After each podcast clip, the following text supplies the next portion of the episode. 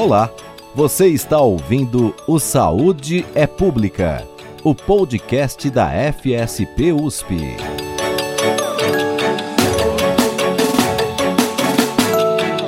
O que a saúde pública tem a ver com o meio ambiente e o que o ambiente tem a ver com a saúde pública? Este é o tema do primeiro episódio do podcast da Saúde Pública da USP.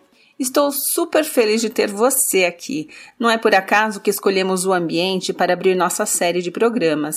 O meio ambiente, assim como a saúde pública, está em tudo. São duas áreas abrangentes e interdisciplinares. Tanto é assim que o curso de bacharelado em saúde pública forma generalistas e não especialistas. Mas este é o assunto do nosso próximo episódio, que contará com a presença do professor Gonzalo Vecina. Então já deixo aqui o convite. Aguardamos você. A cada 15 dias teremos um novo episódio sobre a paixão que nos move, a saúde pública.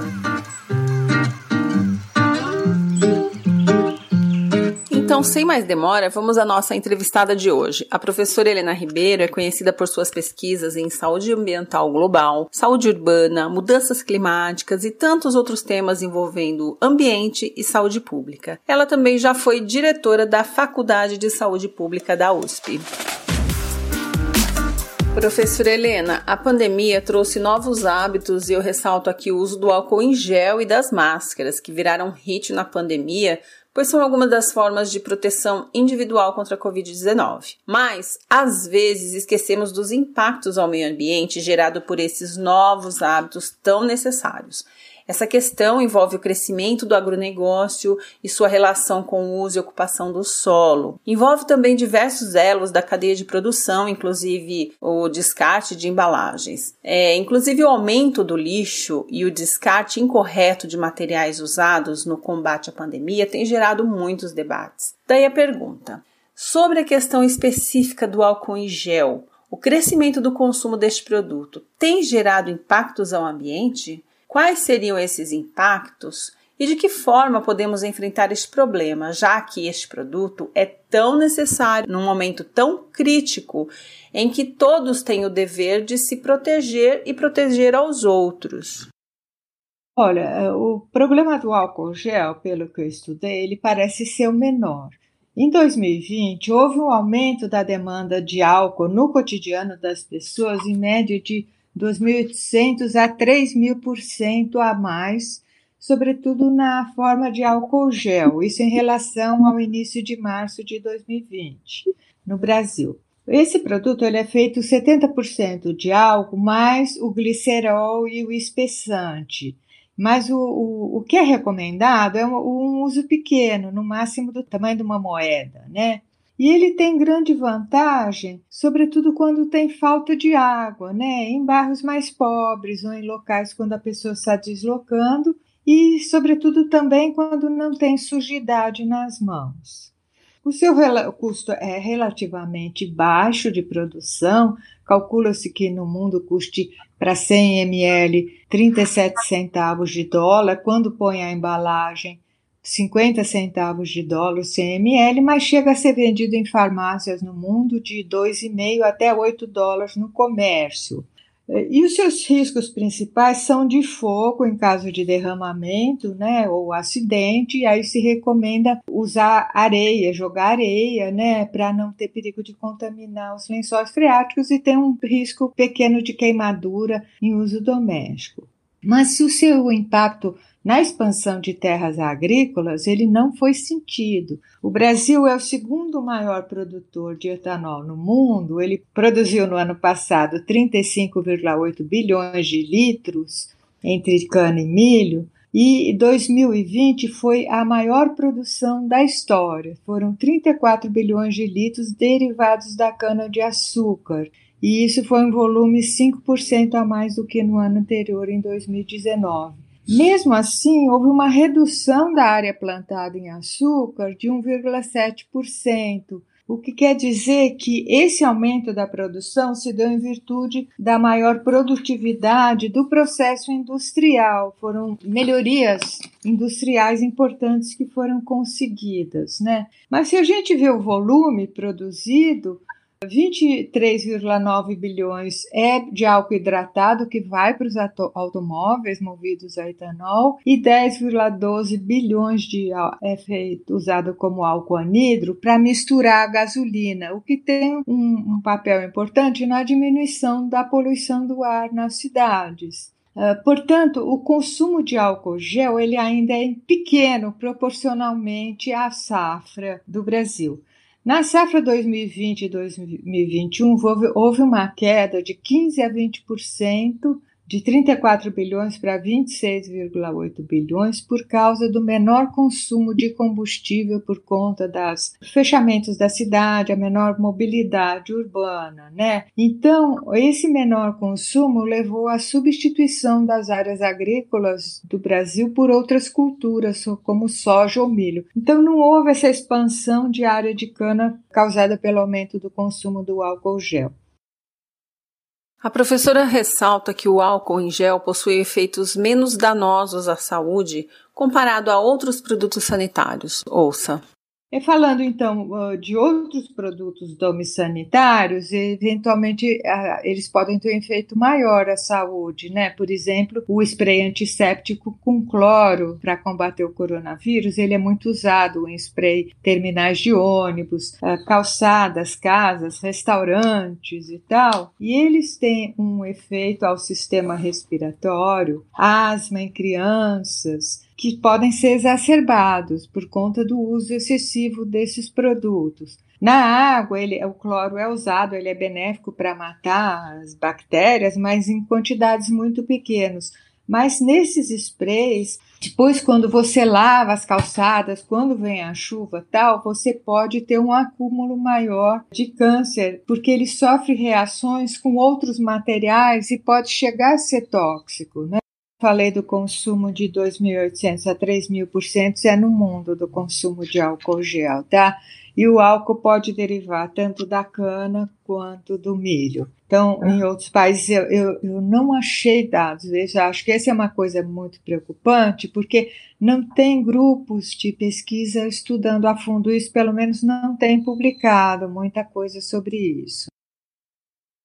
Sobre o descarte de embalagens, você tem alguma coisa para? Então, eh, vamos falar um pouquinho das luvas, né? As luvas descartáveis, isso falando uh, um, um, panorama mundial, uh, houve um aumento de início de 400%, né, de consumo de luvas descartáveis, que podem ser de látex, de vinil ou nitrílica, né? E só uma fábrica na Malásia fabrica. A Malásia é o país maior produtor de luvas descartáveis, tá? Só uma fábrica ela fabrica de, entre 7 e 8 bilhões de luvas por ano, tanto numa fábrica que ela tem na Austrália quanto na Malásia.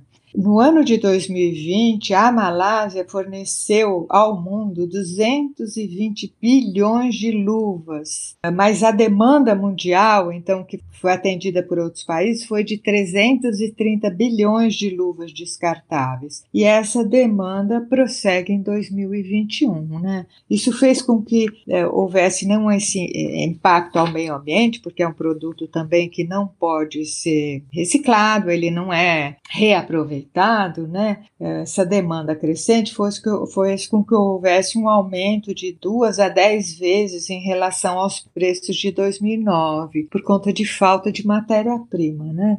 Uh, e, e, o descarte ele é sobretudo problemático em países em desenvolvimento que têm uh, menores condições de uh, dar um destino adequado a esses produtos, como incineração correta, sem poluir, ou descontaminar em autoclaves ou coisa assim. Falando das máscaras, eu também separei alguns dados aqui um dado mais atual é que cerca de 129 bilhões de máscaras são descartadas ao mês. E é dessas máscaras feitas de polipropileno, de, que são de alta duração, e muitas delas são descartadas de forma incorreta. Sobretudo nos países de baixa e média renda, porque nos países mais ricos existe uma fiscalização maior, multas e tal, então tem um descarte mais adequado. Mas em países em desenvolvimento, em que as pessoas às vezes deixam cair na rua, ou às vezes põe num lixo qualquer e acaba sendo levada para chuva, para calçada, para o oceano e coisa assim, e esse é um problema. Então, a gente assim na área de meio ambiente tem recomendado o uso de máscara máscara laváveis, mesmo essas de algodão, em que as pessoas podem reutilizar em casa. E no caso das luvas, em grande parte, hoje em dia, quando se, se provou que o contágio pela uh, superfície é muito pequeno, ou quase inexistente, a não ser dentro de hospitais e de UTIs, o uso de luvas ele é, ele é desnecessário muitas vezes do caso. Então a gente vai, sei lá, numa manicure, ela tem que estar tá usando uma luva de borracha, ou, ou as pessoas põem luvas de borracha para fazer compra no supermercado, tal. Então isso poderia ser evitado. E um, um, outro problema que eu citaria são as seringas e as, as embalagens de vacina, né? Qual a sua mensagem final sobre essa questão que tratamos hoje, professora? Olha, a primeira coisa, eu faria uma chamada aos cientistas, né, que avaliassem isso nesse momento, né? Eu acho que é uma responsabilidade nossa ver o que está sendo feito no mundo com esses produtos e o impacto que isso pode ter no meio ambiente, que pode ser um impacto muito duradouro, né? Tem pouca literatura produzida sobre isso e, e seria importante que se fizesse essa relação desses descartes inadequados, a sustentabilidade do planeta e a saúde humana também. A quantificação disso e tal.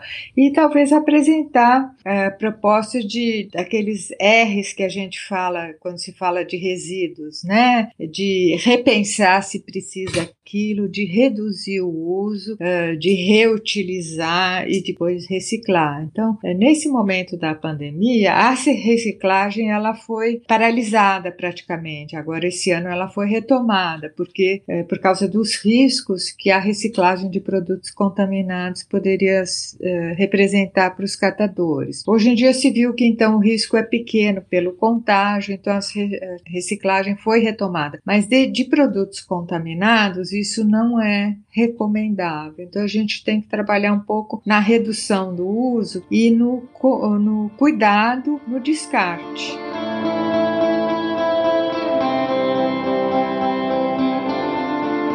Esta foi a professora Helena Ribeiro, do Departamento de Saúde Ambiental da Faculdade de Saúde Pública da USP. Ouça agora alguns destaques do que rola na faculdade. Para acompanhar nossas notícias, fique ligado no site, em nossas redes sociais e em nosso boletim semanal. Estudo realizado por professores da Faculdade de Saúde Pública da USP embasa a CPI da pandemia.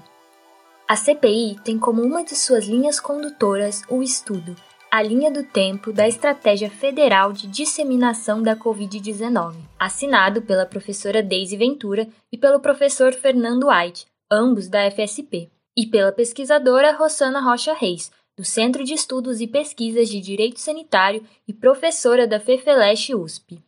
O estudo publicado no Boletim CPDISA de número 10, em parceria com a Conecta Direitos Humanos, analisou mais de 3 mil atos normativos do governo desde o início da pandemia, afastando a tese de incompetência e negligência do governo federal, mas revelando a existência de uma estratégia institucional de propagação do vírus, promovida pelo governo federal sob a liderança do presidente da República.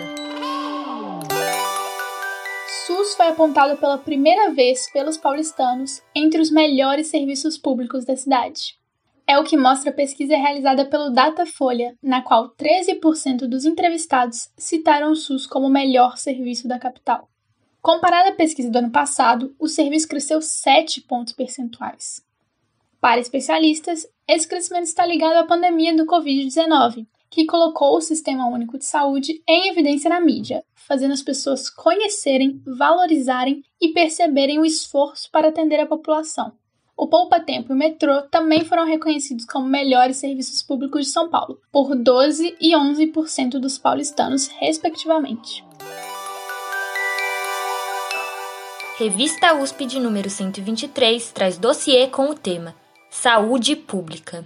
O SUS, o enfrentamento da Covid-19 e outros temas. Ele foi concebido e elaborado pela Faculdade de Saúde Pública da USP. O dossiê dessa edição é composto por artigos de docentes e pesquisadores de várias áreas da faculdade e não trata apenas da pandemia, mas também aborda temas como a importância do registro de câncer, a universalização da saúde, novos desafios da nutrição, entre outros. Você pode ler o dossiê acessando o portal de revistas da USP ou o site da FSP. E agora o espaço em que a comunidade da Faculdade de Saúde Pública manda seu recado. Fala pessoal, beleza? Aqui quem fala é o presidente da Atlética da FSP USP, Atlética 9 de Fevereiro, e tô aqui para parabenizar todos vocês por terem entrado na faculdade, seja você de saúde pública, seja você de nutrição ou até da pós-graduação. Você pode ter vindo pelo SISU, pela FUVEST, transferência interna, transferência externa, enfim, você é muito bem-vindo aqui. Não vejo a hora de ver você usando os nossos produtos, você participando dos nossos eventos, dos nossos times, indo nos nossos jogos e principalmente se integrando com todo mundo da faculdade. Que seja um período muito bom para todos vocês, é uma das melhores fases que vocês vão viver na vida de vocês. Tem muita gente legal aqui e vai ser muito bacana poder compartilhar experiências e viver muita coisa bacana ao lado de vocês. Beleza? Um abraço para todo mundo que entrou e não vejo a hora de ver todos vocês reunidos. Até mais! Este foi o aluno Rafael de Alencar Teixeira, da Associação Atlética Acadêmica 9 de Fevereiro, FSP USP. Eu sou a Anitta, sou a presidente da Lamil e uma das fundadoras da Liga. Lamil é a abreviação de Liga Acadêmica de Nutrição Materno Infantil. E o sufixo mil é proveniente dos primeiros mil dias de vida, que abarca os primeiros nove meses da gestação e os dois anos subsequentes. A criação da Liga foi com o intuito de expandir essa temática entre os discentes e também expandir até a comunidade. O nosso propósito é difundir esse conhecimento de forma acessível à comunidade, incentivando a prática do aleitamento materno e a alimentação conforme as diretrizes do Guia Alimentar da População Brasileira. Para nos conhecer melhor, nos sigam no nosso Instagram, lamil.usp. Essa foi a Gersonita Diógenes Macário, presidente da Lamil.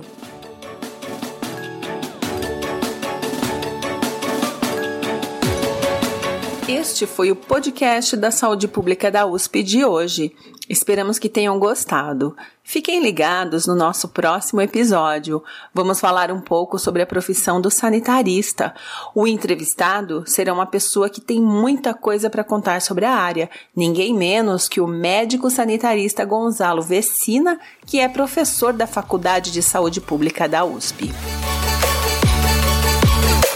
Termina aqui o Saúde é Pública o podcast da FSP USP.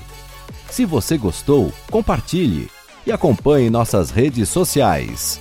A Faculdade de Saúde Pública está no YouTube, Facebook, Instagram, LinkedIn e Twitter, além do nosso site www.fsp.usp.br. Este episódio contou com a apresentação de Silvia Miguel, Mariana Carrara e Thaís de Melo Moraes. Edição Mariana Carrara. Artes Thaís de Melo Moraes e Mariana Carrara. Pós-edição Thaís de Melo Moraes. Obrigada por nos acompanhar. Até a próxima!